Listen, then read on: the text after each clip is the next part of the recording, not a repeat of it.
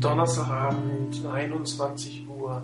Ihr hört euer 49ers Fanzone Webradio mit der 62. Ausgabe. Mit mir am Mikrofon, Ian meiner Chris und äh, Mori 99. Rainer, hallo, guten Abend, ihr beiden. Guten Abend. Guten Abend. Ja, äh, eine relativ erfolgreiche reguläre Saison liegt vor und liegt hinter uns und eine hoffentlich genauso erfolgreiche Postseason liegt vor uns, weil ohne das war das, was wir bisher gesehen haben, eigentlich nur Makulatur.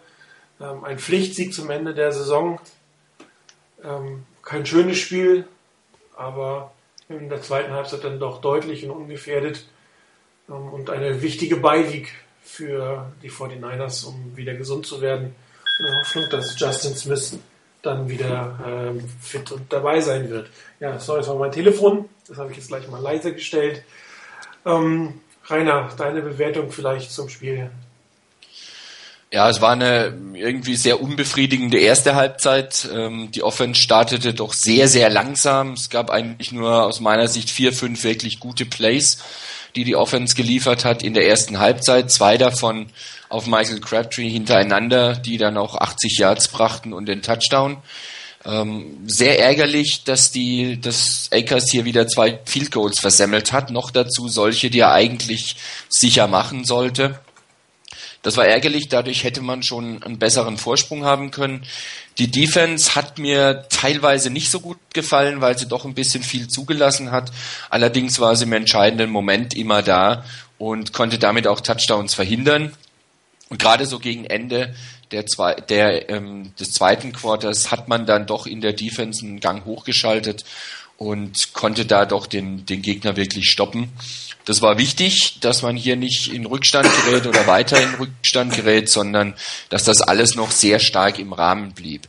In der zweiten Halbzeit fand ich die Offense dann doch ähm, eine ganze Ecke besser als in der ersten Halbzeit. Das war teilweise schon ganz nett anzugucken. Ähm, auch wenn mich das ein bisschen stört, dass unsere Passing Attack eigentlich nur aus, äh, aus Michael Crabtree mehr oder minder besteht, ab und zu mal eingestreut Delaney Walker und dann hat sich das eigentlich auch schon. Aber das, was man da wieder mal gesehen hat von Crabtree, war ein ganz, ganz starkes Spiel. Für mich absolut der Spieler des Spiels. Das war richtig, richtig gut und ähm, wenn er nicht bei den Cardinals spielen würde, könnte einem Patrick Peterson fast leid tun, ähm, wie der da von ähm, Michael Crabtree geschlagen wurde, ein ums andere Mal. Ähm, was mit dem Laufspiel, da fand ich teilweise nicht so überzeugend, war aber ganz erfrischend auch mal zu sehen, dass ab und zu mal Michael James auch einen guten Run bekommen hat, ähm, das gut nutzen konnte. Die Offense hat das relativ sicher und souverän, wie ich finde, runtergespielt. Da war immer im entscheidenden Moment irgendetwas, was passiert ist, was Gutes, was passiert ist, sodass man die Defense auch über weite Strecken ganz gut entlasten konnte. Die Defense hat dann in der zweiten Halbzeit auch ihren Teil dazu beigetragen, dass man dann noch einen Touchdown kassiert hat. Okay, ähm, muss man abhaken. Das war aber wirklich nicht mehr dramatisch. Da hat, da standen, glaube ich, auch kaum noch Starter auf dem Feld. Von daher ist das nicht weiters tragisch. Man hat es jetzt geschafft, mit einem positiven Erlebnis aus der Saison rauszugehen, mit dem, dass man hier jetzt ähm, gewonnen hat.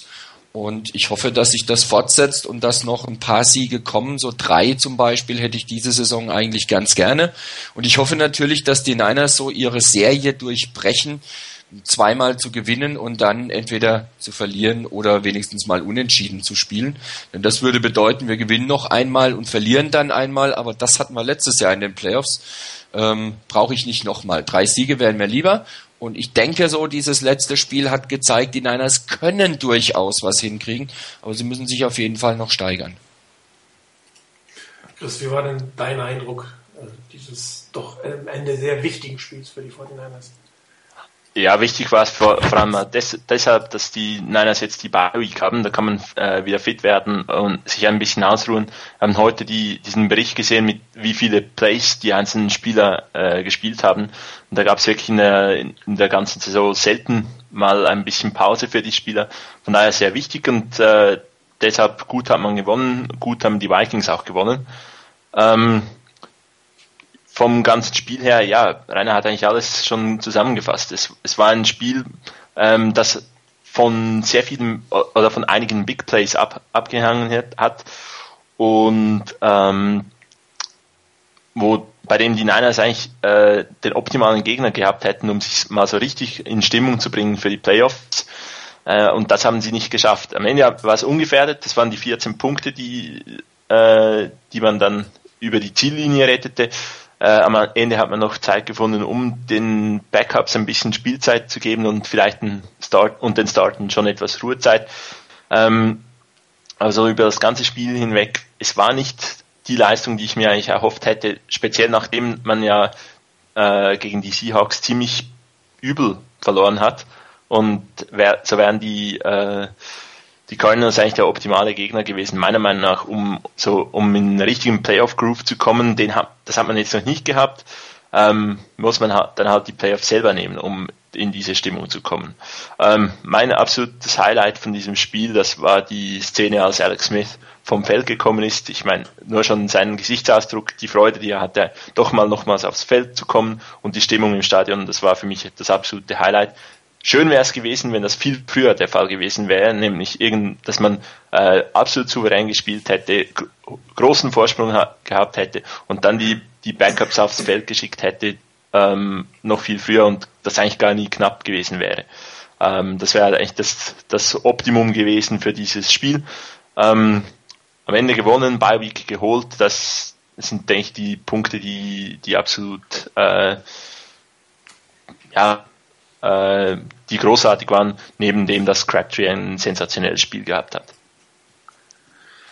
Ja, man merkt immer wieder, dass äh, Divisionsspiele in der NFL immer mehr ein, ein wirklich ähm, bedeutende, eine größere Bedeutung meiner Meinung nach bekommen. Es werden immer engere Spiele, also das, da hat selbst ein Top-Team gegen einen oder ein hoher Favorit, um es mal so auszudrücken, ist oft schwer, selbst im eigenen Stadion.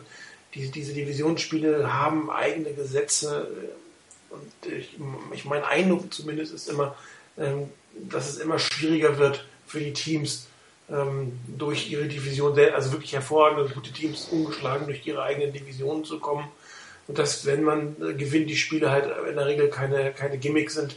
Jetzt mal abgesehen für die Seahawks gegen die 49ers letzte Woche, das war ja schon, letzte Woche, das war ja schon eine Art Gimmick. Ähm, beispielsweise die Patriots haben es dieses Jahr geschafft, ähm, durch die, die Division 6 zu sehen. Das war das erste Mal, das ist eigentlich eher die, der Ausreißer in die andere Richtung.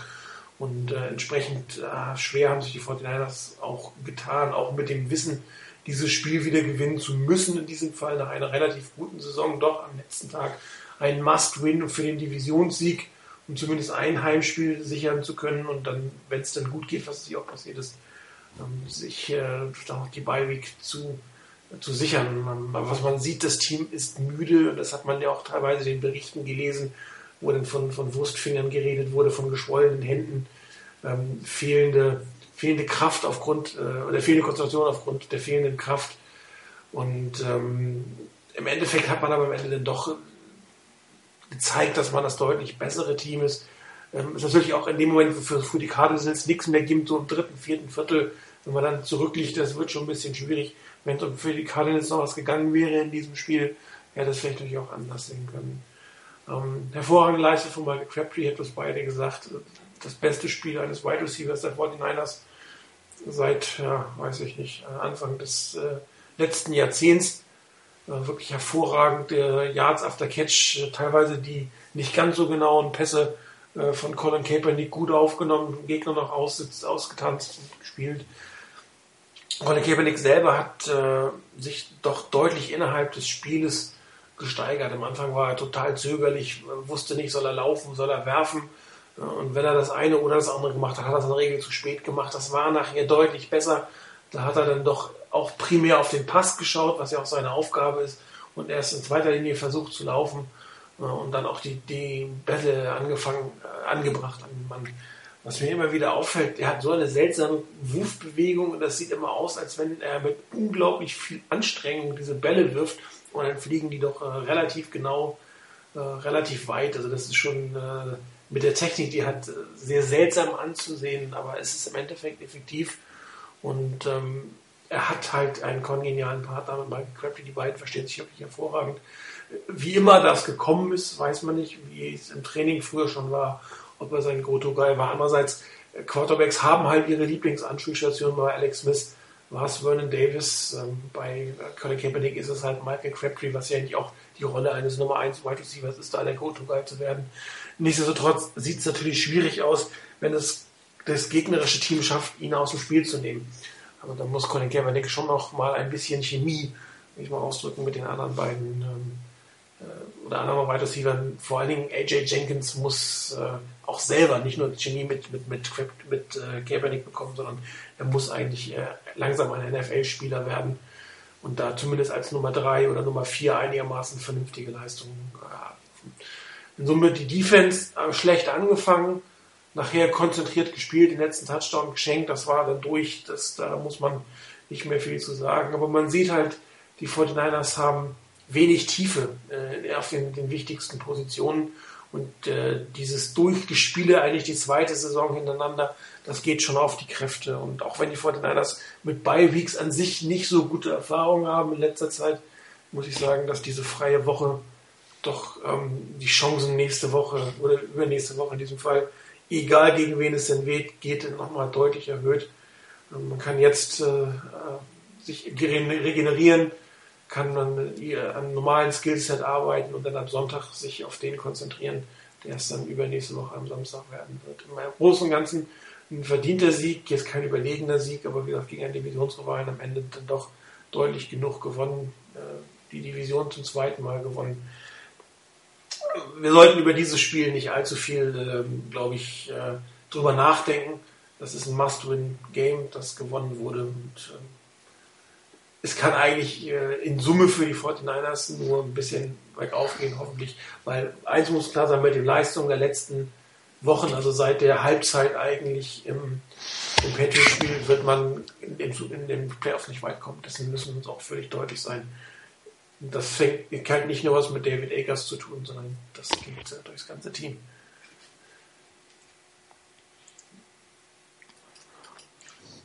Ich denke, wir haben es in der Halbzeitshow schon gesagt. Äh, die Leistung in der ersten Halbzeit, die war, ähm, die reihte sich so ein bisschen in die äh, zwei Vorwochen äh, an denen an, also ab Halbzeit in New England. Und äh, in der zweiten Halbzeit hat man sich durchaus gefangen, hat, ähm, hat besser gespielt als in der ersten Halbzeit und das Spiel dann auch locker gewonnen. Nur so locker wie gegen die, äh, gegen die Cardinals wird sicherlich in den Playoffs nicht, weil die Cardinals sind weit weg von einem Playoff-Team. Wobei man deren Defense natürlich nicht unterschätzen darf. Ne? Das ist äh, deutlich mehr dort, äh, deutlich besser als es äh, der, der Record eigentlich zeigt und nicht umsonst hat man nur den Offense-Staff ausgewechselt und hat seinen Defense-Staff, äh, vor allem Ray Horton, als Defense-Coordinator belassen und hat ihn jetzt auch als einen der führenden äh, Kandidaten für den eigenen Nachfolge im Blick. Also defensiv ist das schon ein wirklich gutes Team. Das, das kann man nicht verkennen. Das auf jeden Fall. Also da sollte man sich nicht vertun. Von daher sind die Punkte, die die Niners gemacht haben, auch völlig in Ordnung, dass man das gegen die Cardinals geschafft hat. Ähm, man hat ansonsten den Angriff der Cardinals wirklich super unter Kontrolle gehabt. Ähm, wenn man einem William Powell 14 Rushes für 52 Yards gönnt, aber nicht mehr, ähm, und ansonsten mit den Receivern auch nicht viel los war, mit einer Ausnahme. Und die hat ein bisschen gestört, das war Michael Floyd. Ähm, acht Receptions, äh, Receptions für 166 Yards. Und dabei ein Touchdown ist nicht so viel schlechter wie das, was äh, Crabtree geleistet hat. Ähm, von daher, das war ein bisschen schade, fand ich, dass man den nicht unter Kontrolle gekriegt hat. Aber ich denke, beide wirklich unter Kontrolle zu halten, also Fitzgerald und Floyd, ist dann doch ein bisschen schwierig, auch wenn der Quarterback Brian Hoyer heißt, ähm, weil da kann man doch ab und zu mal einen Ball halt mal rausfeuern und einer der Receiver ist da. Ansonsten fand ich aber die Defense, wie gesagt, ähm, so dass es sich ganz gut entwickelt hat im Laufe des Spiels und in entscheidenden Phasen eigentlich da war. Ich habe es gerade vorhin noch mal gesehen, der Touchdown, der ging gegen Chris Culliver, also nicht gegen ein Backup, aber halt wie gesagt gegen Ende des Spiels. Da kann man das noch ein bisschen abhaken und sagen, okay, das ist passiert. Der tut nicht wirklich weh an der Stelle. Ähm, von daher kann man das noch schlucken. Ähm, ansonsten, wie gesagt, fand ich, dass die Defense den Gegner ziemlich gut unter Kontrolle gehalten hat. Da ist nicht wirklich viel passiert. Auch wenn es für mich zumindest am Anfang so aussah, als wenn es das ein bisschen zu weich wäre, was da die Defense spielt. Aber wie gesagt, im richtigen Moment haben sie sich gefangen und haben sie eine, eine Schippe draufgelegt und ähm, war für mich auch mit ein Schlüssel zum Erfolg, weil man den Cardinals ganz einfach keine Punkte gegeben hat. Wobei das ja durchaus auch ein der Schwachstellen der Fortinanders ist, dass sie eigentlich nur einen guten Receiver im Griff haben. Dass es schwierig ist, wenn da zwei auf der Gegenseite stehen. Ähm, weil einer der Cornerbacks äh, meistens einen schlechten Tag hat und die Cornerbacks in Summe ja nicht gerade das Prunkstück des 49ers Teams sind. Ja, nee, definitiv nicht. Also klar ist das natürlich, wenn ein Gegner wirklich mit zwei wirklich starken Receivern kommt, dann sieht schon ein bisschen schwierig aus. Vor allen Dingen, wenn halt vorne auch der Pass Rush nicht wirklich durchschlagskräftig ist. Und das war er zumindest in, in vielen Szenen nicht so wirklich. Ähm, da war doch, hat man doch irgendwo gemerkt, da fehlt einer, der halt zwei Mann bindet, damit irgendein anderer doch irgendwie frei ist noch. Ja gut, und Alan Smith, man sieht es ihm auch an, er ist langsamer. Ne? Und ich glaube, ja. dem tut die Beiweg fast äh, von allen am, am, wichtigsten und am besten, um nochmal ein bisschen wieder zu Kräften zu kommen. Das war, glaube ich, für ihn schon eine ziemlich harte Saison.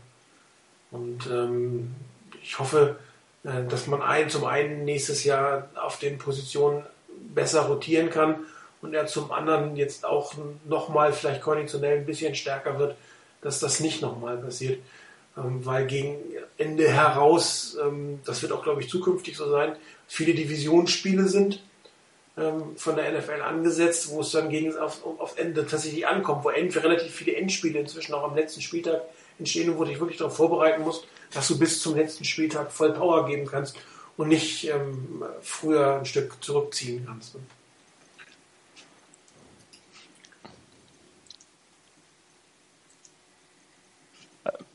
Ja, ich denke, die, die Division Games am Ende der Saison, das macht es sicherlich auch sehr interessant, weil das sind jetzt doch bei, an den meisten Orten, also speziell auch für die 49ers, gegen die Seahawks und gegen die Cardinals auch äh, ziemliche Rivalitäten geworden. Und äh, es macht es eigentlich noch interessant und spannend, wenn, wenn wirklich dann diese Spiele, wo es vielleicht nicht mehr zwingend für jedes Team um etwas geht, äh, Beisp als Beispiel, wenn die, äh, die Kansas City Chiefs gegen die Denver Broncos am letzten Spieltag spielen, dann ja, geht's nicht mehr, geht's für beide Teams eigentlich um äh, in der Division um nicht mehr viel, aber halt es kann durch, dann hat halt mit dieser Rivalität zwischen den Teams äh, eigentlich ein, noch einen guten äh, Effekt auf die Saison, dass diese Spiele eigentlich nicht irgendwann äh, zu Beginn der Saison sind, sondern am Ende, wo eben vielleicht gewisse äh, Divisions schon gewonnen sind, aber es geht dann halt doch noch darum, einen Division-Gegner zu schlagen. Ähm, daher hoffe ich, dass diese Spiele weiterhin Ende der Saison sind.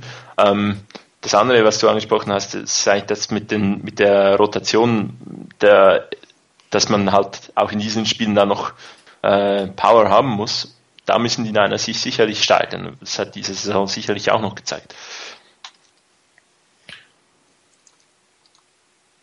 Ja, ich würde sagen, ähm, viel mehr gibt es eigentlich zu dem Spiel nicht zu sagen. Oder habt einer von euch dringend noch was?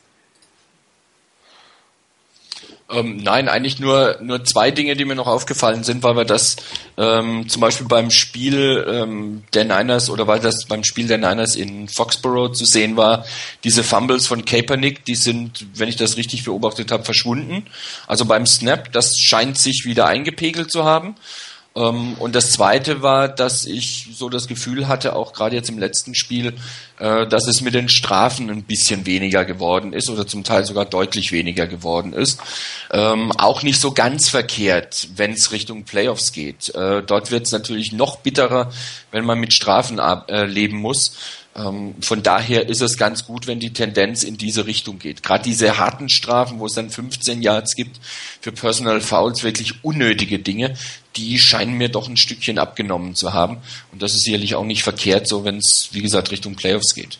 Wobei das jetzt hoffentlich nichts mit fehlender Kraft und Kondition zu tun hat, sondern einfach mit äh, höherer Disziplin.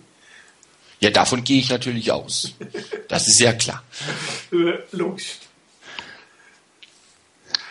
keine Kraft mehr, um, um Fouls zu begehen. Ist auch noch eine gute Sache. ja, du das, äh, hast auch keine Kraft mehr zum Deckeln. Man hat ja schon gesehen, dass, ich weiß nicht, war das, war das ähm, Patrick Willis, der da versucht hat, ähm, Larry Fitzgerald die Arme auseinander nach dem Catch. Mhm. Ja. Und äh, ich hoffe jetzt, dass mal, das liegt an der unglaublichen Armstärke von äh, Fitzgerald, dass er da wirklich äh, vorne den Ball halten, so weit drücken konnte, dass man von hinten die nicht aushebeln konnte. Aber es war schon ein faszinierendes Bild. Das ist, also sieht man, glaube ich, nicht alle Tage, dass ein Wide Receiver derartige Kraft hat. Respekt sozusagen. Gut, äh, dann würde ich sagen, wir machen mal zumindest einen Rückblick auf die reguläre Saison. Ähm, Highlights, Lowlights gibt es ja tatsächlich, obwohl ich das Wort nicht wunderbar mag. Ähm, vielleicht auch nochmal ähm, die Situation analysieren, warum die 49ers jetzt nicht ganz so souverän meiner Meinung nach aussahen wie letztes Jahr, wobei der Rekord ja wirklich nur um ein Unentschieden schlechter ist. Das darf man ja nicht verkennen. Chris. Ähm, ja, zunächst mal Highlights. Ähm, über das Ganze gesehen war es eine erfolgreiche Saison. Man hat die NFC West gewonnen, man hat äh, eben einen ähnlichen Rekord wie letzte Saison. Von daher man äh, es hat durchaus positive äh, Aspekte gegeben. Ähm, der Fortschritt von einigen Spielern, ich denke an die Entwicklung von Michael Crabtree, der sich da wirklich zur, äh, zur Nummer 1 entwickelt hat. Ähm, auch erste Saisonhälfte unter Alex Smith teilweise äh, eine tolle Entwicklung gehabt.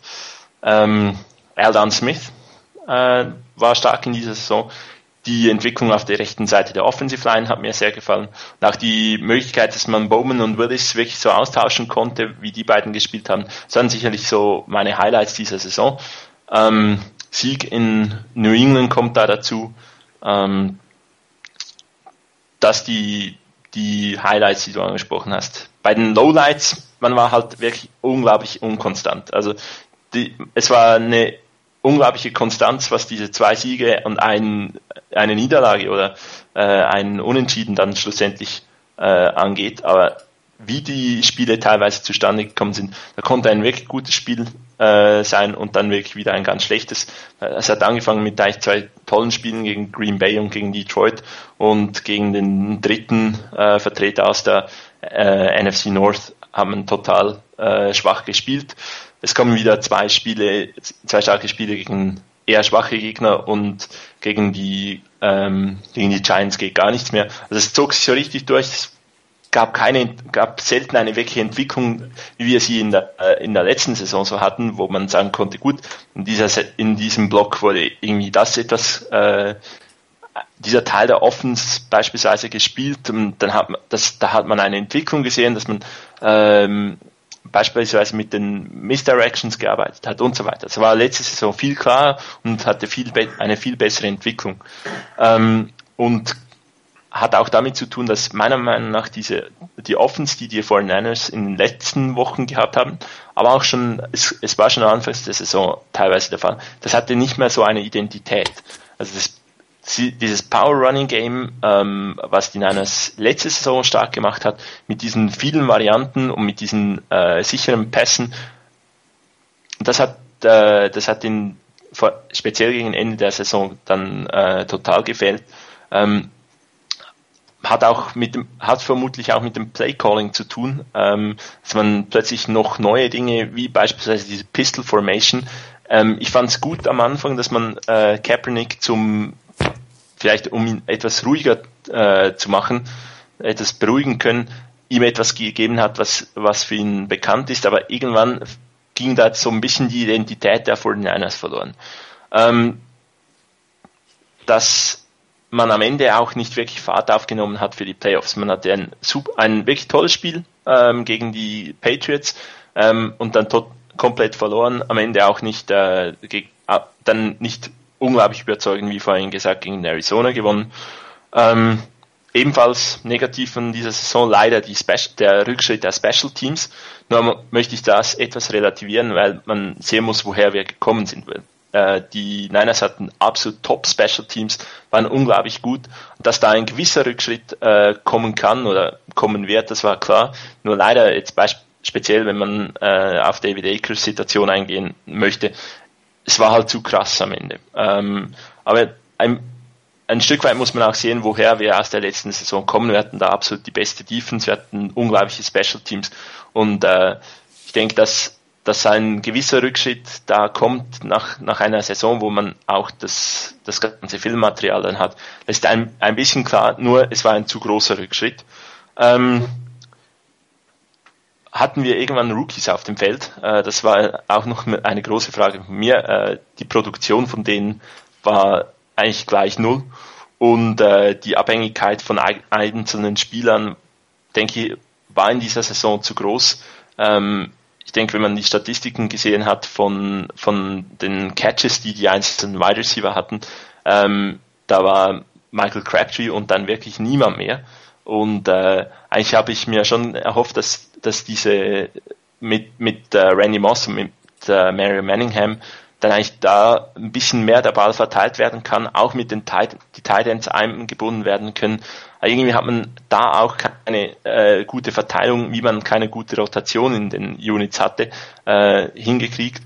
Und äh, ich denke, das ist ein, eines der großen Abers in dieser Saison. Ähm, und in der Defense können, kann man jetzt sagen, man war, war zu sehr von äh, Justin Smith abhängig. Hat sicherlich auch noch mit der, mit der Müdigkeit nach einer wirklich harten Saison, wo, die, wo eben, wie gesagt, viele Def Defensive Starter praktisch jeden Snap gespielt haben, zu tun.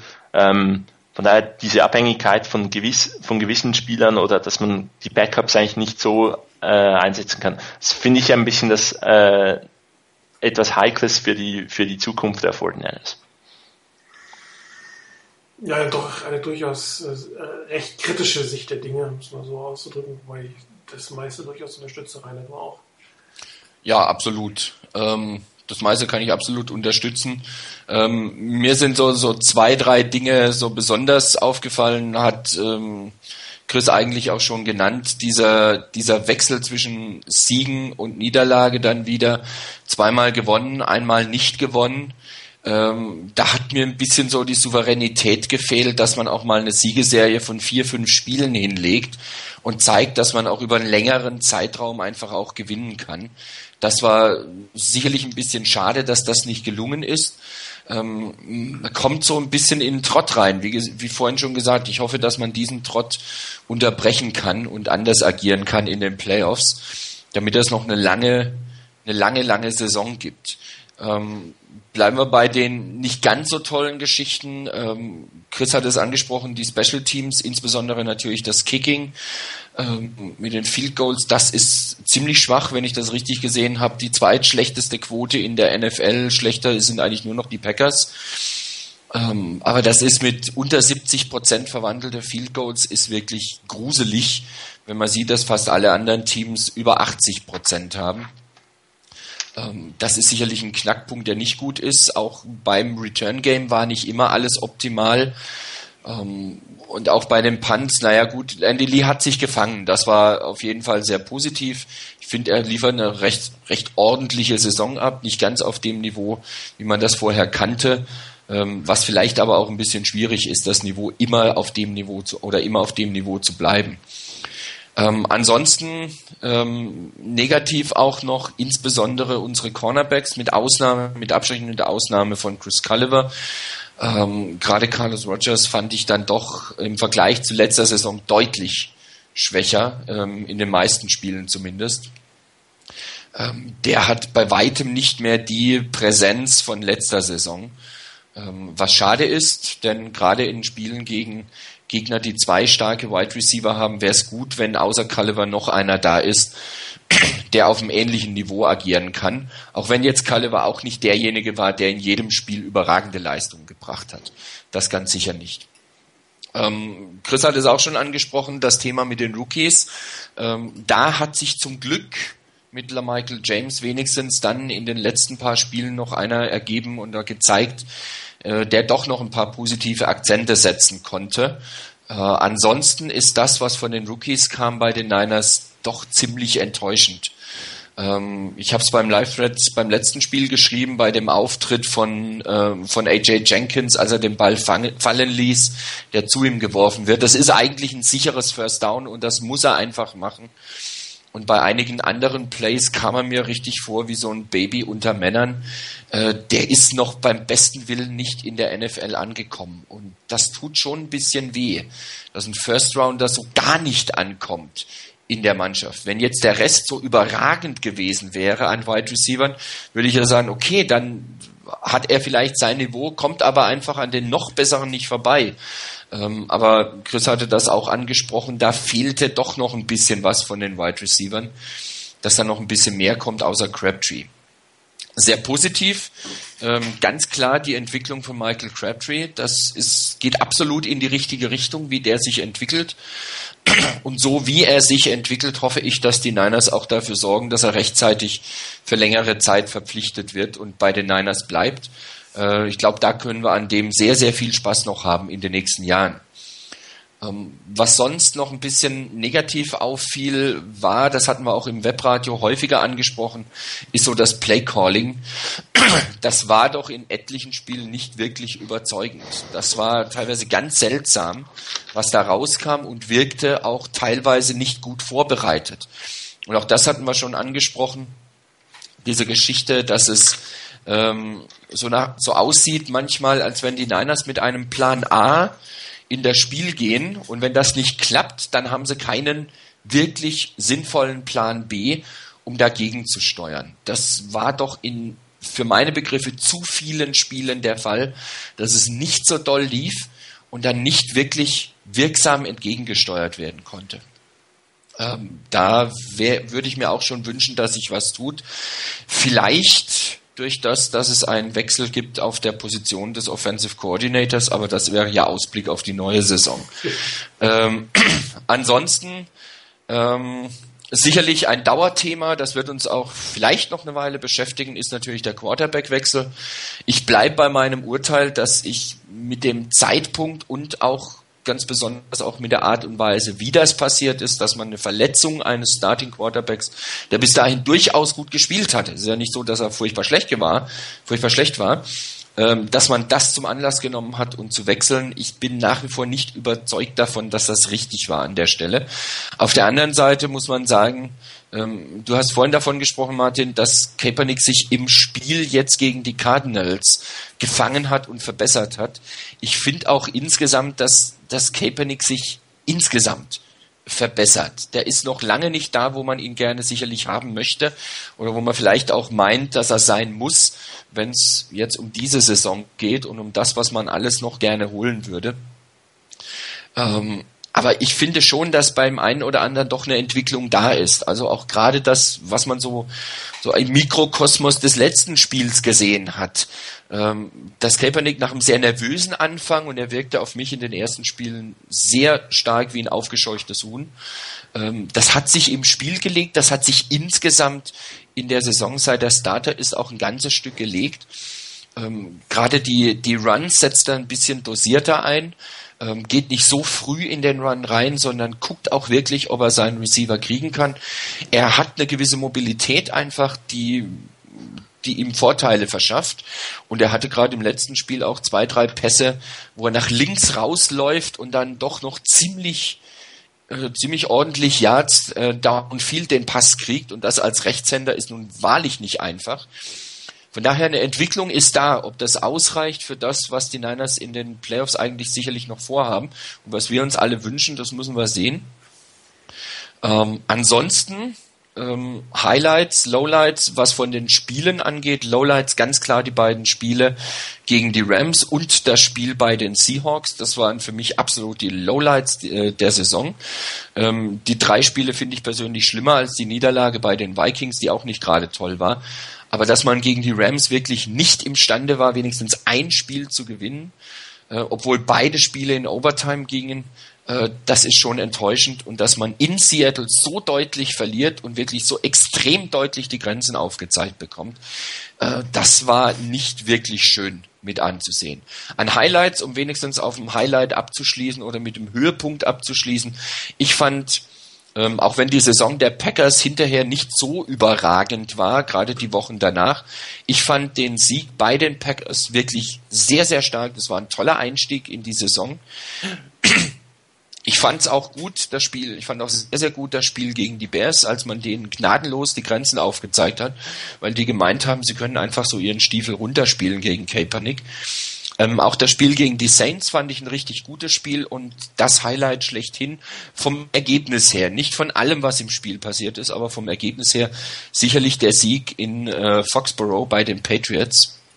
Dort zu gewinnen, ähm, in der Kälte gegen ein lautes Stadion, ähm, bei einem Team, das zu Hause seit, ähm, was weiß ich, seit Anno Dunnemals nicht mehr verloren hat im Dezember, das ist schon eine, eine, eine echte Marke, eine Duftmarke, die man da gesetzt hat. Die wurde leider, wie gesagt, mit dem Spiel bei den Seahawks gleich wieder ein bisschen rausgewischt, aber man sollte die nicht aus dem Auge verlieren. Ich denke, da hat das Team auch gezeigt, zu was es grundsätzlich imstande ist, auch in der Offense gerade insbesondere, weil da die Defense dann wieder geschwächelt hat, aber in der Offense 41 Punkte zu erreichen, das sind die zweitmeisten Punkte, die man diese Saison geschafft hat.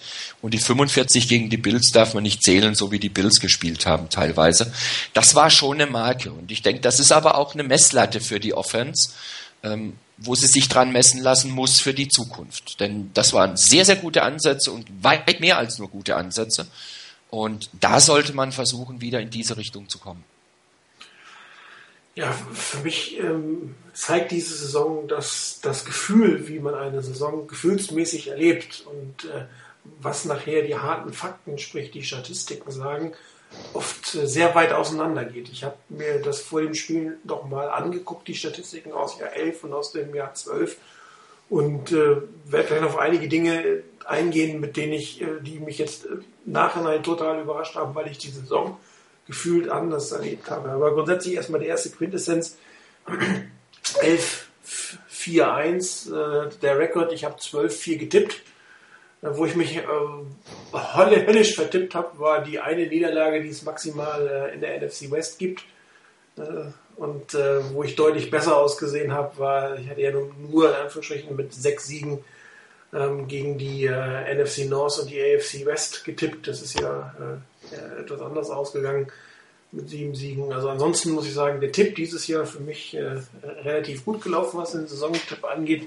Ähm, aber gefühlt sind diese 11 4-1, die nicht wirklich schlechter als 12-4 sind, zumal die Gegner ja eigentlich auf, zumindest auf dem Papier bessere waren äh, dieses Jahr. Ähm, aber es war eine andere Saison, es war gefühlt eine etwas andere Saison. Ich will jetzt nicht sagen, es hat sich jetzt inzwischen schon eingeschlichen, dass die 49 wieder ein Erfolgsteam sind und dass die, ähm, die Erwartungshaltung einfach eine höhere ist. Ähm, genau begründen kann ich es eigentlich auch nicht. Ich habe immer gefühlt, ah, diese Saison läuft nicht so wie letzte Saison. Letzte Saison war alles viel besser, aber ganz ehrlich, wenn du dir die Statistiken anguckst, stimmt es nicht. Ich nehme mal jetzt die, die Offense Yards. Die 49ers hatten im Jahr ähm, 2011 4.974 Offense Yards Sie haben dieses Jahr 5.789, sind 800 Yards mehr, die ich gefühlt auf dem Feld nicht erlebt habe. Ja? Und ähm, 4.931 Yards haben sie letztes Jahr kassiert, dieses Jahr 4.710. Ich hätte Stein und Bein geschworen, dass die Defense yardsmäßig dieses Jahr mehr abgegeben hätte, gerade weil die Defense Backs meiner Meinung nach keine gute Saison hatten. Aber es sind effektiv 200 Yards mehr. Das sind 3200 Passing Yards. Letztes Jahr waren es fast 3700 Passing Yards. Das heißt, die Passing Offense obwohl wir letztes Jahr mehr, also die Passing Defense, obwohl es letztes Jahr mehr Sex gibt, ist statistisch gesehen besser. Das Einzige, was man sagen muss, ist, sind mehr Touchdowns kassiert worden. Also sechs Touchdowns mehr. Vielleicht gibt das wieder das Gefühl, dass die Defense nicht ganz so gut war wie letztes Jahr. Aber statistisch gesehen, von, von den Einzelwerten, war sie eigentlich viel besser. Aber das hätte ich jetzt einfach, wenn ich eine, aus dem Bauch heraus eine Analyse der Saison gemacht hätte, definitiv nicht so erwartet. Ähm, was ähm, deutlich schwächer geworden ist, das habt ihr ja heute auch schon gesagt, das sind die, die Special Teams, also die Returns sind mehrere Yards, äh, fünf bis acht Yards im Schnitt zurückgegangen. Ähm, auch das hat man, also was heißt auch das, das hat man aber meiner Meinung nach gesehen, äh, dass die Special Teams nicht da sind, wo sie vorher waren, wobei ich mir den Schnitt, den Abfall an Leistung noch viel schlechter vorgestellt hätte in dem Moment, als es, als es die Statistik wiederum gesagt hat. Ähm, Sex hatten wir dieses Jahr drei weniger als letztes Jahr. Ähm, das waren gefühlt, selbst wenn Alden Smith relativ viel hatte, hatte ich gefühlt gesagt, waren es auch irgendwie deutlich weniger. Aber drei, das äh, ist jetzt äh, statistisches Rauschen fast mehr oder weniger.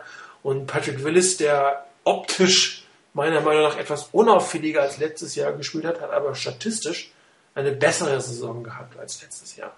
Und ähm, das zeigt es eigentlich immer wieder, dass das, ähm, das, was man auf dem Feld sieht und was also wie man das aufnimmt und das, was tatsächlich effektiv in Zahlen belegt ähm, passiert, nicht das gleiche sein muss. Und dass eine Saison, die ein gefühlt irgendwie komisch gelaufen ist und nicht ganz so toll, eigentlich doch statistisch gesehen gar nicht so schlecht ausgesehen. Eine extrem spannende Statistik äh, sind die von, ist die von Colin Kaepernick und Alex Smith. Ähm, ich weiß nicht, habt ihr euch die Statistiken angeguckt? Habt ihr eine vor euch gerade oder ja, nicht? Ich habe eine vor mir. Das ist doof. Chris, also ich nicht. Ich, bin, ich, ich werde von dir überrascht. Okay, ähm, wer von beiden hatte mehr Pass-Attempts? Äh, Würde ich jetzt sagen Alex Smith. Nein, beide gleich. Beide gleich. Exakt okay. 218 Attempts. Das ist schon mal eine sehr lustige Statistik von vornherein. Mehr Yards. Kaepernick. Viel mehr Yards oder ein bisschen mehr Yards?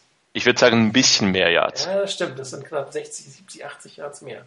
Ja, aber äh, wenn du jetzt rein auf Statistiken guckst, ist das eine sehr interessante Statistik, weil beide genau 218 Attempts hatten.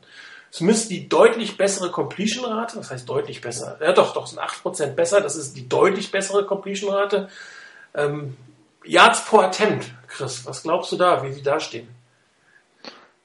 Ja, da müsste eigentlich dann äh, Kaepernick ganz knapp mehr haben. Ganz knapp mehr, hat er, ganz knapp, wirklich 8,0 zu 8,3, das ist statistisch kaum merkbar. Äh, Alex hatte drei Touchdowns mehr, allerdings auch zwei Deceptions mehr. Äh, gravierende Unterschied ist die, sind die 24 Sacks, die Alex Smith kassiert hat. Also da merkt man statistisch deutlich äh, den, den Unterschied zwischen den beiden, wobei die, die Sacks natürlich nicht in den Attempts mit drin sind im Endeffekt, weil es ja kein Pass in dem Moment geworfen ist. Das heißt, ähm, das, was äh, man hätte Lauf werden sollen, ist da nicht mit drin. Äh, die Dinge, die ähm, ja, wo du versucht hast zu laufen und für einen minus einen halben Yard gesackt wirst oder getackelt wirst, auch ein Sack solche Sachen kriegst du da nicht mit raus. Aber die Sack-Statistik, äh, und das hat man auch, glaube ich, gesehen, das hat man bei Alex Smith ist eine andere, ähm, eine schlechtere, und das war ja auch ein Stück weit äh, das Argument äh, von, von John, John Harbo, sag ich schon, Jim Harbo, den, den Wechsel zwischen den beiden zu machen das Rating von Alex Smith knapp über 100, von Colin Kaepernick äh, knapp unter 100. Statistisch gesehen ganz ordentlich, wobei die, diese 10, die 13 Touchdowns von Alex Smith schon nicht wirklich viel waren, aber die 10 von Colin Kaepernick natürlich auch nicht so richtig toll sind, ähm, wenn man eine vergleichbaren Yards. Ähm, wer statistisch gesehen relativ beeindruckend ist, muss man sagen, ist da Michael James, der in relativ weniger Zeit noch 27 Carries bekommen hat das mit einem 4,6 Yard Schnitt. Das äh, ist äh, relativ gut, relativ unerwartet dafür, dass am Anfang nicht eingesetzt wurde. Ähm, wer einen deutlich, nicht deutlich, einen besseren Schnitt hatte, waren die anderen beiden Running Backs, äh, Frank Gore und Kendall Hunter, 4,7 und 5,2. Also das sind schon durchschnittliche Laufyards. Ähm, die äh, mehr über dem Schnitt oder deutlich über dem Schnitt der anderen liegen. Trotzdem, auch hier gefühlt, hat das Laufspiel irgendwie nicht ganz so gut funktioniert. Christo hat es das hier auch schon gesagt. Wobei das meiner Meinung nach daran liegt, dass dieses Power Running Game, was man letztes Jahr sehr stark hatte, dieses Jahr nicht mehr so gut funktioniert hat. Es haben eher die anderen Läufe gut funktioniert. Teilweise waren es die Draws, die überraschend gut mit Frank Gore geklappt haben. Teilweise waren es wirklich individuelle Leistungen der einzelnen ähm, Spieler, dass bei, bei Broken Place noch was rausgekommen ist. Aber diese, wo, wo man Power Run gezeigt hat, da ist am Ende oft nicht viel rausgekommen. Also dieses, dieses taktische Mittel der 49ers ähm, preist nicht dann so gut, wie es letztes Jahr getan hat. Da haben sich die Gegner sehr, sehr gut drauf vorbereitet. Rainer, das Wort Film ist ja auch bei dir schon gefallen. Ja. Ähm, das ist etwas, wo die 49ers daran arbeiten müssen. Äh, wenn Sie dieses Element äh, weiter nutzen wollen, müssen Sie es anders machen, meiner Meinung nach. Also ich hatte ja schon im Spiel gesagt, wenn du eine Power Run Formation auf dem Feld hast und dann AJ Jenkins auf dem Feld steht, dann weiß jeder, dass du läufst. Da stehen da zehn Mann in der Box, das kriegst du nicht hin. Und ähm, selbst wenn da einer in die Moss steht, hat man oft gemerkt, dass die Gegner dann auf ihn eine Doppeldeckung hatten, aber äh, neun Mann in der Box. Und äh, gerade wenn du einen Vernon Davis hast, der warum auch immer eine halbe, zweite Hälfte der Saison nicht wirklich gut spielt, dann hat auch der nicht mehr die Sonderbewachung mit zwei Leuten, dann wird sich auch mit dem mit gegen einen verteidigt und dann stehen sie halt alle gegen Lauf und dann funktioniert das nicht. Also dieses Power Running Game, wie wir es letztes Jahr gesehen haben, ähm, müsste man wahrscheinlich ausphasen oder neue Dinge machen etwas überraschende Dinge machen. Und ähm, für mich ist da tatsächlich dieser Thema, das Thema äh, Wechsel des Offense-Koordinators ein äh, relativ interessantes, wo die Vorteile definitiv drüber nachdenken sollten. Dann das Passing Game, was das, was Roman ähm, äh, called, ist verbesserungswürdig.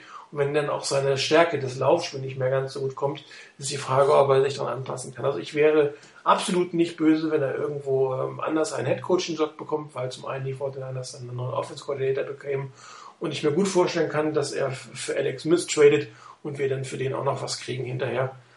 Also einen doppelten äh, Gewinn sozusagen von, von diesem Verlust letztendlich. Also eine Sache noch, weil wir jetzt, weil wir, wenn wir schon bei Statistiken sind und gerade beim Passing sind, ähm, interessante Geschichte. Die Niners hatten letztes Jahr, geführt von Alex Smith, ähm, ja, mal die Frage, wie viele, wie viele Game-Winning Drives gab es denn im vierten Quarter? Letztes Jahr? Nee, insgesamt eigentlich letztes Jahr und dieses Jahr. Also letztes Jahr gab es deutlich mehr als dieses Jahr, meiner Meinung nach. Ja, auf jeden Fall. Es gab dieses Jahr nur einen einzigen, was ich hier in Statistiken finde ein Game-Winning Drive led by Quarterback, also ein Offense-Score im vierten Quarter oder Overtime, mit dem das Team in Führung geht und dann eben auch gewinnt. Das fällt da drunter. Mhm. Ähm, und letztes Jahr gab es von Alex Smith sechs Stück insgesamt. Also das ist schon eine andere Geschichte, wenn du sechsmal von hinten kommend deine Siege holst noch im vierten Quarter, dieses Jahr nur einmal das passiert. Mhm ähm, auf der anderen Seite, du hattest es vorhin angesprochen, der Rekord ist ja, wenn man sich das anguckt, gar nicht so viel schlechter als letztes Jahr. Das ist dieses eine Teil. Und trotzdem brauchte man dazu deutlich weniger Last Quarter Comebacks. Also irgendwo scheint das Team, wenn man sich das, das wäre gefühlt hätte ich das auch anders gesagt, aber äh, wenn man sich das anguckt, dann, dann sieht man ja eigentlich, hier hat das Team bei den Spielen, die gewonnen wurden, diese Führung schon vorher gehabt. Die musste man sich nicht mit einem Drive ganz am Schluss im vierten Quarter erst holen, um zu gewinnen, sondern man war schon in der Position zu gewinnen, man lag vorne. Das ist etwas, was ich auf den ersten Blick auch so nicht vermutet hätte, dass es einen so deutlichen Unterschied geben würde. Weil gefühlt hätte ich das jetzt wirklich anders gesagt, dass das kein großer Unterschied war. Aber irgendwie scheinen die Niners dieses Jahr doch ihre Spiele so gewonnen zu haben, die diese gewonnen haben, dass es nicht darauf ankam, im vierten Quarter einen Drive hinzulegen, der einen noch in Führung bringt, um die Führung dann übers, in, ins Ziel zu retten, sondern dass man das vorher schon klar gemacht hat. Andererseits könnte man jetzt natürlich argumentieren, wenn man wieder in der Lage gewesen wäre, Last äh, oder Fourth Quarter Comebacks zu haben, dann hätte man äh, drei Spiele definitiv noch gewinnen können. Ne? Die beiden Rams wie du siehst, wie du siehst, du musst eine, Statistik nur in eine, in eine Richtung interpretieren genau. und dann wieder in eine andere. Man kann es in beide Richtungen interpretieren. Also nur, nur, Im Prinzip hätte man nur äh, das Giants und das Seahawks-Spiel nicht mehr mit einem äh, äh, Fourth Quarter Effort gewinnen können. Alle anderen wären ja drin gewesen. Ich meine, ja. äh, gerade gegen die Rams war man ja eigentlich da, denn wenn die Field Goals reingegangen wären, dann wäre das nämlich genau deine Statistik plus zwei gewesen. Ne? Ähm, also es ist aber es ist schon richtig. Also die 49 haben es nicht nötig gehabt, aber wenn sie es nötig hatten, haben sie es auch nicht unbedingt geschafft. Das ist die Kehrseite ja, der Medaille. Das ist richtig. Ansonsten, ähm, wie gesagt, eine, eine nachhinein gefühlt etwas komische Saison, ähm, weil man die Souveränität irgendwie ein Stück weit auf dem Feld vermisst hat, aber man doch irgendwie die besseren Statistiken hatte als letztes Jahr. Und ähm, ich, auch da mal die Entwicklung des Teams äh, darf man gespannt sein. Ich meine, wenn, wenn die Offense Yards nach oben gehen und die Defense Yards nach unten gehen, ist natürlich eine Tendenz, mit der ich sehr gut leben könnte, für, auch für das nächste Jahr. Zumal da die Gegner auf dem Papier wiederum etwas schwächer zu sein scheinen als dieses Jahr. Also rein gefühlsmäßig, papiermäßig hätte ich gesagt, wir müssten nächstes Jahr eigentlich 13-3 oder so stehen. Jetzt ohne Draft, ohne Offseason, allen und dran.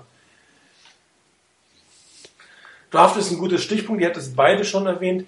Ich kann mich nicht erinnern, jemals ein Team gesehen zu haben, was so wenig aus seiner gesamten Draftklasse rausgeholt hat. Ein First Round Bust kannst du immer mal haben. Und dafür findest du vielleicht in der sechsten oder siebten Runde irgendjemanden, der sofort einen Impact hat. Dieses Jahr erschreckend. Zumal wir ja gesagt haben, wir haben ein Rotationsproblem, was natürlich dadurch verstärkt wird, dass man mit der Rookie-Class nicht viel anfangen konnte. Jetzt ist die Frage, sind die Starter so dermaßen stark, dass die Rookies sich einfach nicht durchsetzen konnten oder war die Rookie-Klasse dermaßen schwach? Jetzt mal von der Michael James abgesehen. Ähm, ich glaube, der hat schon gezeigt, dass wir mit dem noch ein bisschen Spaß haben werden. Und da wird wirklich interessant zu sein, zu sehen, wie Hunter und ähm, James nächstes Jahr in Kombinationen eingesetzt werden. Ich weiß nicht, was mit Frank Gore passiert, wenn man Super Bowl gewinnt, ob er nicht vielleicht tatsächlich retired. Das könnte man auch von Dustin Smith vermuten. Also da steht ein gewisses Restrisiko. Und dazu kommt Frank Gore nächstes Jahr wieder ein Jahr älter, ob er nochmal 258 Attempts äh, durchhält. Das ist dann die nächste Frage. Und äh, bis jetzt hat er ja mit Kendall Hunter eine wirklich gute Option. Jetzt hat man mit äh, James die nächste Option. Kann natürlich sein, dass man das drittelt im Endeffekt. Wobei Hunter und James doch sehr ähnlich sind in der Spielanlage. Ich bin gespannt, ob man da noch schafft, jedem so einen, irgendeinen Unique Selling Point hinzukriegen, der also nur für ihn in dem Moment steht. Also zunächst mal, ich denke, speziell bei den Running Backs, ähm, es kann uns nur gut tun, wenn wir drei oder sechs äh, fitte Beine haben ähm, und die sich ein bisschen abwechseln. Also daher, Michael James war ein Lichtblick von dieser Rookie-Class. Das andere, ich meine, erst First-Round-Pick, ähm, der Wide Receiver, den sie unbedingt wollten, die ganze Geschichte da mit dem äh, Name ins, in, in den Umschlag, äh, wenn er da ist, dann unbedingt nehmen ähm, und dann diese Production. Man hatte ein Trade-Angebot, also von daher irgendwie, es, es passt so alles nicht so zusammen, weshalb man unbedingt Michael J äh, AJ Jenkins wollte oder holte, ähm, mit dieser Überzeugung und er überhaupt nichts liefert. Kann am Ende sein, dass er halt einfach das da noch Zeit braucht, kann am Ende sein, dass man sich komplett verschätzt hat, kann sein, dass er am Ende ein bisschen zu sehr einfach die Dollar gesehen hat, das, das wissen wir alles nicht. So richtig beurteilen kann man ja die Draftklasse eigentlich eh erst irgendwie nach drei Saisons, wenn so ein bisschen weiß, okay, der ist jetzt noch da, der hat jetzt sich gefangen und, die, und der andere hat sich ja, äh, oder der Spieler ist überhaupt nicht mehr da. Ähm, die, in der dritten Runde hatte man, glaube ich, gar keinen Pick. In der vierten Runde war es, wenn ich mich richtig erinnere, äh, dann Darius Fleming, der sich leider verletzt hat ähm, anfangs des Camps. Ähm, fünfte Runde war mal äh, Trent äh, Robinson. Nee, vierte war Joe Looney. Joe Looney noch, okay. Der ist, glaube ich, auf der Practice Squad, ne? Das wüsste ich jetzt gar nicht. Darius Fleming, fünfte Runde, Trenton Robinson, sechste Runde, Slowey, siebte und Kim Johnson in der achten Runde. In der siebten Runde. In, äh, ja. Robinson und Slow, äh, achte Runde gab's noch nicht. Das wäre ein undrafted Free Agent, das war aber nicht. Robinson und Slowey waren beide in der sechsten. Ja. Ich bin gespannt. Ich meine, dieses Jahr hat man ja eine Menge Draft-Picks, also mehr als äh, letztes Jahr durch die Trades vom letzten Jahr. Und ich bin mir eigentlich fast sicher, dass für Alex Smith noch was dazukommt. Vielleicht kann man da ein paar zusammenpacken und äh, dann doch nicht irgendwie als, als 32. picken, sondern vielleicht als 16. oder sowas gerade auf das, äh, was man sagen muss, äh, Skill-Players sind dieses Jahr sehr wenige in der Draft vorhanden. Ist die Frage, ob man die braucht. Es gibt viele Line, ähm, Linebacker, Cornerbacks sieht, glaube ich, auch nicht ganz so gut aus. Da kann sein, dass man da ein bisschen äh, Futter braucht, um hier jemanden zu finden, der dann tatsächlich doch nächstes Jahr sofort einen Impact hat. Aber ich glaube, das Thema Draft verschieben wir nochmal auf eine andere Sendung, würde ich sagen. Ja, vom, vom Rückblick her einfach ähm, im die, die Late Round Picks, da ist immer mal etwas da, dass man vielleicht auch einen noch fürs Camp holen möchte, äh, dass man mal schauen möchte, wie der wirklich ist, ihn vor Ort austesten möchte. Ähm, da war ich, äh, glaube ich, Robinson ähm, einige Male auf dem Feld bei den Special Teams. Bei drei und Spielen insgesamt. Genau, Cam Spielen Johnson hat die letzten zwei Spiele, glaube ich, ja, gespielt, richtig. kurze Einsätze gehabt. Ähm, von daher, das sind so die, die noch das sind meiner Meinung nach normale Einsätze von Late Round Picks. Ähm, toll war beispielsweise auch undrafted äh, Rookie mit äh, Garrett Selleck, der zumindest als äh, Vernon Davis ausgefallen ist, zwei, drei ganz, ganz gute Catches hatte noch gegen die gegen die Seahawks. Also von daher dort noch ein, äh, ein gar nicht der Spieler, der Einsatzzeit äh, gehabt hat. Ähm, mit den zwei Verletzungen von Cam Johnson Anfangssaison und Darius Fleming ähm, fallen natürlich auch schon zwei dieser Picks wieder weg. Von, und so muss ich sagen, sehr enttäuscht natürlich von daher, dass, dass man aus AJ Jenkins gar nichts äh, bekommen hat. Anfangs der Saison hat man nichts von Michael James bekommen, hat, der hat sich aber gezeigt, dass er doch ein guter Pick war und die Late Round Picks äh, eben einige ganz wenig gespielt, andere gar nicht gespielt. Ähm, mal schauen, was, was da noch, was aus denen noch wird. Ähm, für, für die Tiefe wären sie ja da, nur hat man die Tiefe dann auch gar nie sehr richtig genutzt. Ich denke, enttäuschend ist es vor allen Dingen deshalb, ähm, weil man halt von letzter Saison ein Stück weit verwöhnt war, was da passiert ist. Da ein Chris Culliver gekommen, ähm, Marcus Dobbs war, war letztes Jahr dabei, ein Kendall Hunter. Ähm, gut, der war noch, nee, war noch vorne dran, aber Kaepernick zum Beispiel oder Kilgore zum Beispiel, die geholt wurden oder, oder Bruce Miller, den man umfunktioniert hat, der so stark war, Eldon Smith, der einen riesen, Ein, riesen Einstand hatte eigentlich. Ähm, das sind halt einige Spieler schon dabei, ähm, die letztes Jahr richtig Wirkung gezeigt hatten im, im Spiel der Niners auf die eine oder andere Art und Weise. Und da waren wir sicherlich auch ein Stück weit verwöhnt, wie gut das gelungen ist, in der letzten Saison die Rookies einzubauen. Ähm, da ist es fast klar, dass es nicht jede Saison so gut laufen kann. Auf der anderen Seite ähm, bin ich auch, wie vorhin schon gesagt, ein bisschen enttäuscht darüber, wie wenig letztendlich kam. Äh, schade war es sicherlich, äh, dass Darius Fleming sich verletzt hat und, ähm, und damit nicht zum Einsatz kommen konnte, denn dem hätte ich es durchaus zugetraut, gerade auf der Outside-Linebacker-Position nach der Verletzung ähm, von Harrelson, dass der out for season ist, dass hier vielleicht mit Fleming einer einsteigen könnte und ähm, Wirkung zeigen könnte. Das hat leider nicht geklappt, weil er sich halt auch so verletzt hat. Ähm, das ist ein bisschen schade dabei. Ähm, dem hätte ich es durchaus zugetraut, hier für ein bisschen Wirkung zu sorgen. Ansonsten, wie vorhin gesagt, AJ Jenkins hat auf mich im letzten Spiel gewirkt wie ein Baby unter Männern. Ähm, da fehlt, hatte ich so den Eindruck von außen bei den paar Plays, die auf dem Feld war, da fehlt so viel. Der, der wirkte komplett verloren, hatte ich den Eindruck. Und das ist sicherlich schon ein bisschen erschreckend weil da wäre sicherlich irgendjemand im, in der ersten Runde da gewesen, äh, den man hätte holen können und auch in der Mannschaft der Niners, die eigentlich wirklich gut besetzt war ja auch. Das ist ja jetzt nicht so, dass wir so furchtbar viele Lücken hatten, aber der dort vielleicht in der Rotation in der Defense, in der D-Line, bei den Outside-Linebackern oder sonst wo wirklich für, für Wirkung hätte sorgen können. Ähm, von daher nicht wirklich nachvollziehbar der Pick. Ähm, ich hoffe, dass der Pick noch in den nächsten Jahren Früchte tragen wird. Dann kann man sagen, naja, war ein verlorenes erstes Jahr, aber für den Rest wenigstens gut. Ähm, aber da müssen wir halt wohl ein bisschen abwarten, ob das noch was wird. Wobei abschreiben nach einem Jahr ist natürlich ein bisschen arg früh. Nein, natürlich nicht. Also abschreiben will ich ihn nicht. Das mit Sicherheit nicht. Aber, aber man muss, muss schon abwarten, kommen. was da noch kommt hinterher. Ja, Jahr zwei muss definitiv mehr kommen, absolut. Ja, klar. Gut, das soll es, glaube ich, für heute gewesen sein. Was dieses Thema angeht, ja, eine Vorschau haben wir dieses Jahr logischerweise noch nicht, auf, zumindest nicht auf die 49ers. Ähm, aber einen kleinen Ausblick generell auf die Playoffs äh, würde ich doch mal geben wollen. Ähm, was gerade jetzt das, äh, äh, das Wochenende speziell machen wir am Ende nochmal. Wer sind denn eure drei Top-Favoriten auf den Super Bowl dieses Jahr? Du meinst die zwei außer den Niners?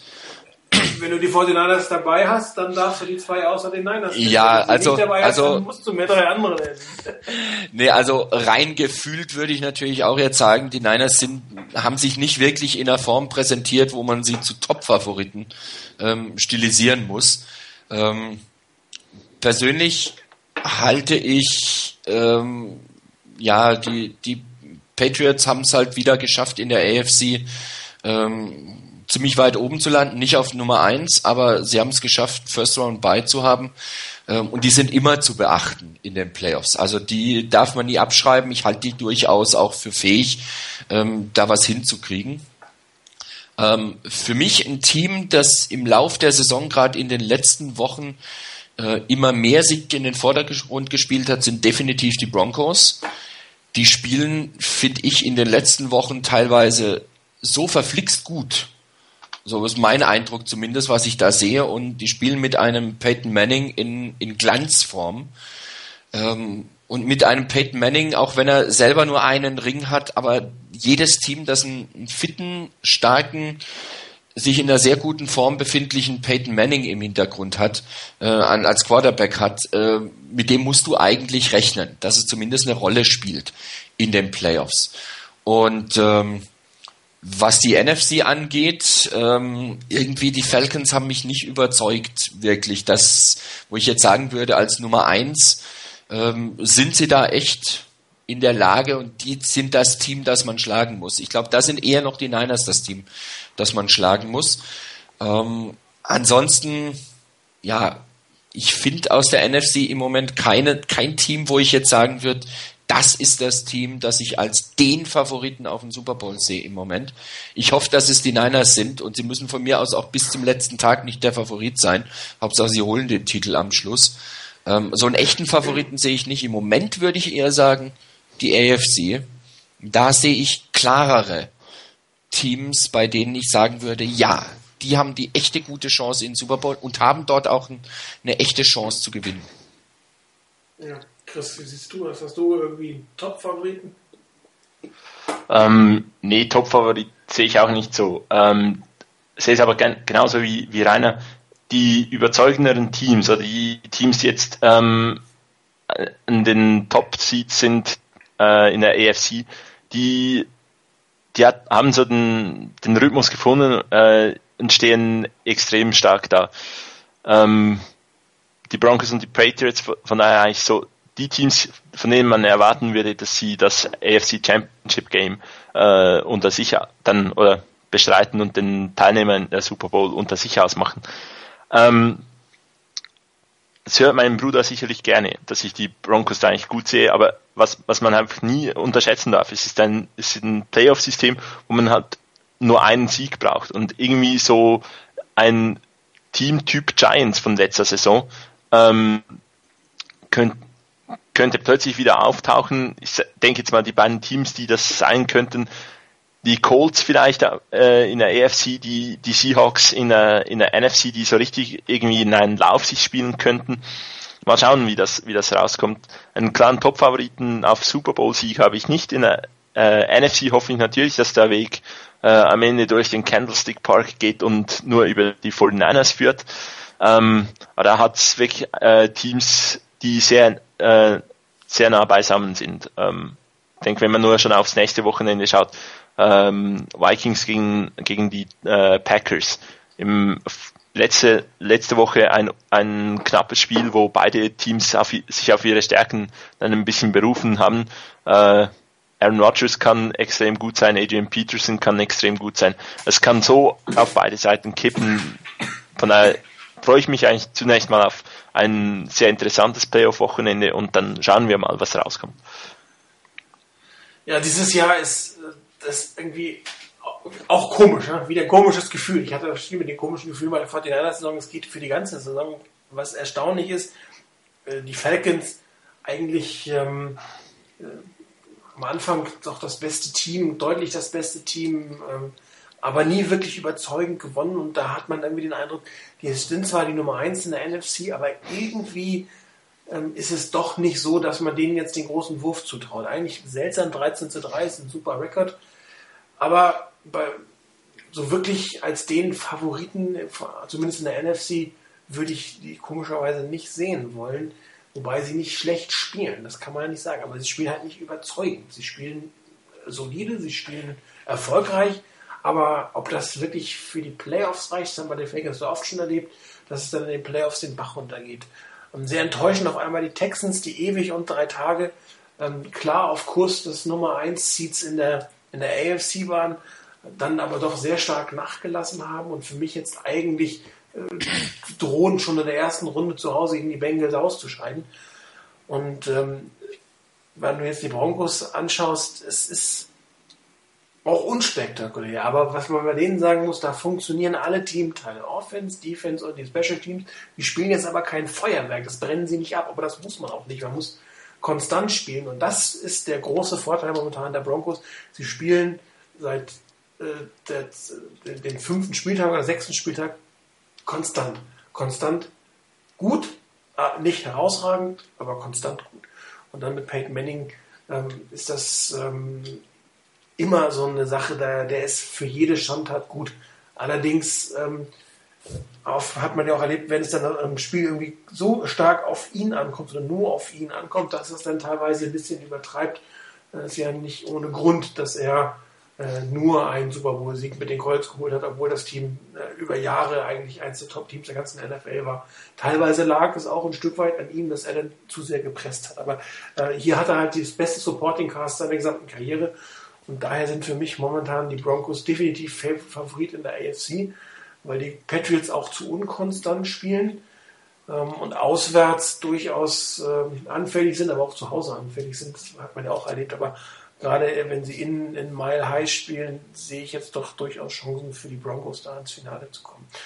Äh, die NFC selber hätte ich letzte Woche noch gesagt, äh, ja klar, die äh, Seahawks, das heißeste Team der Liga, äh, die machen das, äh, die gewinnen, die sind einfach so gut drauf, sind aber jetzt gegen die Rams plötzlich abrupt wieder abgekühlt und ähm, haben auch seit 83 keine Auswärtsspiele in den Playoffs mehr gewonnen.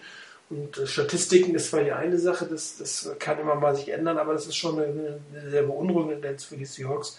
Und dass dieses Rams-Spiel, dass sie da so von, von 180 auf, auf, auf 20 runtergekommen sind, das Spiel sogar fast noch verloren hätten, äh, das ist schon ähm, für ein Team bedenklich. Und da bin ich gespannt, ob die innerhalb von einer Woche äh, sich wieder am Schlawittchen packen äh, und das am Ende noch gewinnen auswärts. Ähm, gegen, gegen, ähm, gegen Redskins spielen die, glaube ich, oder? Ja, bei den Redskins. Und die sind, wenn RJ3 fit ist, zurzeit unberechenbar. Das ist ja auch nicht, dass das das konstante Top-Team war, aber mit ihm im Quarterback ist dieses Team unberechenbar. Es kann unglaublich viele Dinge geschehen und ich sehe sie auch leicht favorisiert gegen die Seahawks.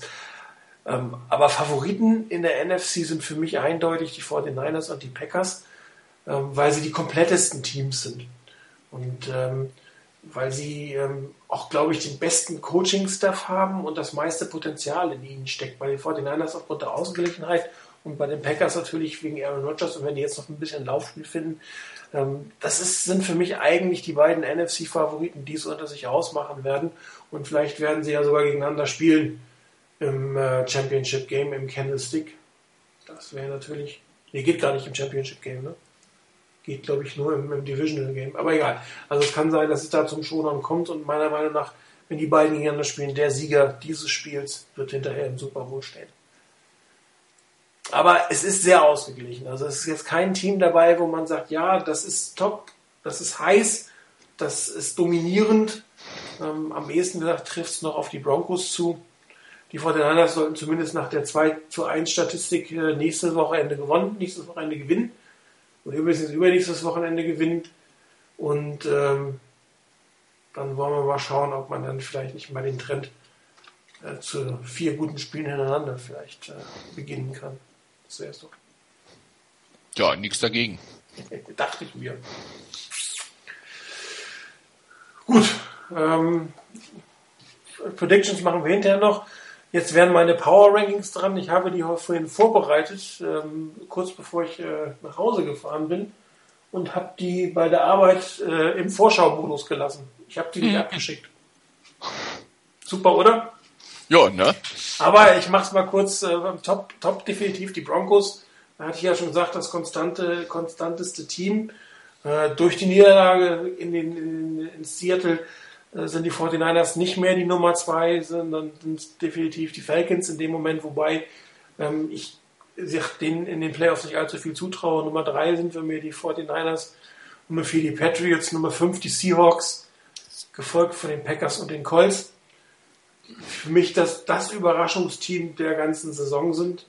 Ähm, ist ja nicht so, dass Andrew Luck jetzt das, die Mega-Saison hätte, hat gut gespielt, äh, aber auch durch noch einige Schwierigkeiten gehabt und trotzdem die Colts mit 11 zu 5 absolut Respekt, Hut ab. Für die Super Bowl-Teilnahme wird es wahrscheinlich noch nicht reichen. Aber das ist ein Team, was nach einer kurzen, wirklich sehr kurzen Down-Phase konstant wieder oben mitspielen könnte. Bin gespannt, was draus wird. enttäuschend derzeit. Die Texans hatte ich schon gesagt und äh, auch die Ravens äh, eher am Ende der Top Ten, obwohl sie in den, in, in den Playoffs stehen. Das, ups, das war eine Katze, die gefallen ist. Geht's dir gut, Kleiner? Jupp, kein Problem. Fehlende Katze vom Drucker. nee, geht ihm gut. Alles klar. So, ähm, ja, ein Run durch die West können wir dieses Jahr nicht mehr machen, diese Saison. Das ist vorbei.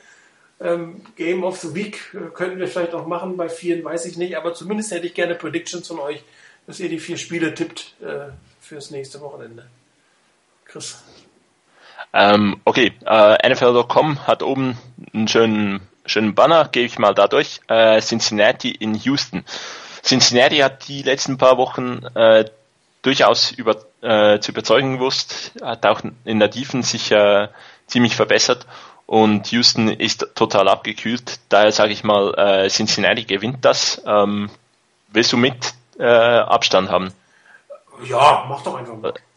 Ja, ist unglaublich schwierig zu sagen, aber ich sage jetzt mal irgendwie so sieben Punkte, ein Touchdown-Vorsprung für die für die äh, für die Bengals. Okay. Das Spiel äh, Colts gegen Ravens kann äh, kann denke ich ein sehr sehr interessantes Spiel werden.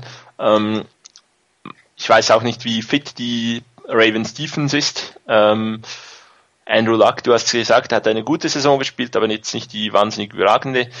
Ähm, die Ravens sind aber zu Hause eine ziemliche Macht. Deshalb sage ich jetzt mal, die Ravens gewinnen da sehr, sehr knapp, irgendwie mit drei, vier Punkten Vorsprung. In der NFC, ähm, die Seahawks, die waren unglaublich heiß. Jetzt auch wieder Mühe gegen, gegen St. Louis, was auch ein Stück weit vielleicht für die Qualität von St. Louis spricht. Ähm, ich hoffe da mal, dass die, die Redskins die Seahawks aus dem Rennen nehmen weil sie, äh, weil ich die Seahawks dennoch als noch ein Stück weit gefährlicher halte als die, als die Redskins. Hoffe da mal auf irgendwie einen Touchdown-Vorsprung. Und bei Green Bay, Minnesota, Aaron Rodgers zweit, ein zweites Mal schlagen, diesmal in, im Candlestick wäre doch was Schönes. Hoffe da, ich denke, ich setze da mal auf die Packers. Okay. Wie viel vor noch? Ähm, denke, dass die Packers einen Weg finden, um Adrian Peterson rauszunehmen und dann halt irgendwie mit äh, 10 Punkten Vorsprung gewinnen. Notierst du mit? Ja, ja, ich bin gerade dabei. Wunderbar. Schon erledigt. Okay. Dann mache ich mal weiter, kannst du euch weiterschreiben? Jo. Ich mache es auch wieder von links nach rechts. Äh, Cincinnati gegen Houston. Normalerweise wäre das eine klare Sache für die Texans gewesen, aber die Texans sind tatsächlich in äh, ähm, Decline, die, gehen, die, die spielen irgendwie nicht mehr das, was sie hatten. Matt Schaub selber wird schon als, als äh, einer der Gründe genannt, warum es äh, bei Houston äh, derzeit nicht so unbedingt funktioniert. Und ich glaube tatsächlich inzwischen, das hat sich in den letzten drei, vier Tagen geändert, dass die Bengals das mit äh, drei oder vier Punkten, na sagen mit vier Punkten gewinnen werden. Ähm, Indianapolis gegen Baltimore, eigentlich eine ähnliche Sache. Die, die, die Ravens sind nicht das Team, was sie mal waren. Ähm, auch in der Defense sind sie nicht das, was sie mal waren. Die Frage ist, wird Ray Lewis mitspielen oder nicht? Ich sag mal, hier gibt es tatsächlich einen zweiten Auswärtssieg und das gewinnen die Colts mit sechs Punkten Vorsprung. Ähm, Seattle gegen Washington wird meiner Meinung nach das interessanteste Spiel des ganzen Spieltages.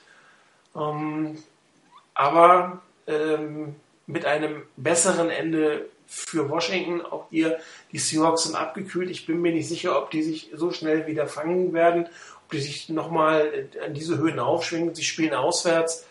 Ähm, die Redskins sind, glaube ich, sowas von heiß nach einer der langen zeitigen Abstinenz. Und ähm, RJ3 wird, glaube ich, ein sehr, sehr gutes Spiel für die äh, Washington Redskins abliefern. Und hier wird es, glaube ich, einen äh, 10-Punkte-Sieg für die Skins geben. Und äh, beim letzten Spiel ähnliche Argumentationen ein zweites Mal hintereinander werden die Vikings vor allen Dingen auswärts nicht gewinnen. Ich glaube, es wird auch eine deutlichere Angelegenheit. Und sag mal, es gibt 17 Punkte Vorsprung für Green Bay. Ist notiert. Dann darfst du jetzt für dich selbst mitschreiben. Oh, ich auch noch. Ach du meine Güte. Okay, dann mache ich halt mal. Ähm, ihr habt beide auf die Bengals getippt. Ähm, wenn ich mir das so anschaue, ähm, eigentlich müsste ich auch mitgehen mit den Bengals, aber ich denke, dass die Texans durchaus noch eine Chance haben, sich wieder zu berappeln. Es wird nicht deutlich, aber ich tippe mal auf die Texans mit plus drei. Beim Spiel Ravens gegen die ähm, Colts könnte ich jetzt sagen äh, plus vier. Ähm, egal für welches Team. Wenn Ray Lewis mitspielt für die Ravens, wenn Ray Lewis nicht mitspielt für die ähm, Colts. Nicht, weil ich jetzt meine, dass Ray Lewis so von dem, was er selber auf dem Feld leisten kann, ähm, so der große Faktor wäre. Aber ich glaube, das ganze Team, wenn es weiß, das könnte das letzte Spiel für Ray Lewis sein, wenn er dann mitspielt, ich glaube, das würde dem ganzen Team einen echten Push nochmal geben, äh, der reichen könnte, um die Colts zu schlagen.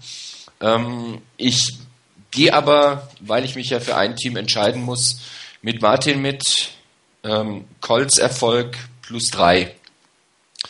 Ähm, beim Spiel der Redskins, da sind wir uns einig. Ähm, da bleibe ich auch auf der Seite, das werden die Redskins gewinnen. Ähm, ich habe die letzten zwei, drei Spiele der Redskins mir mal hintereinander weg angeschaut und äh, das ist schon gar nicht so verkehrt, was die da leisten. Ähm, nicht nur was RG3 leistet, sondern mit, ähm, mit Morris haben sie einen Running Back, das ist eine wahre Wucht, das ist unglaublich, was der Mann leistet das war schon faszinierend, den zu sehen.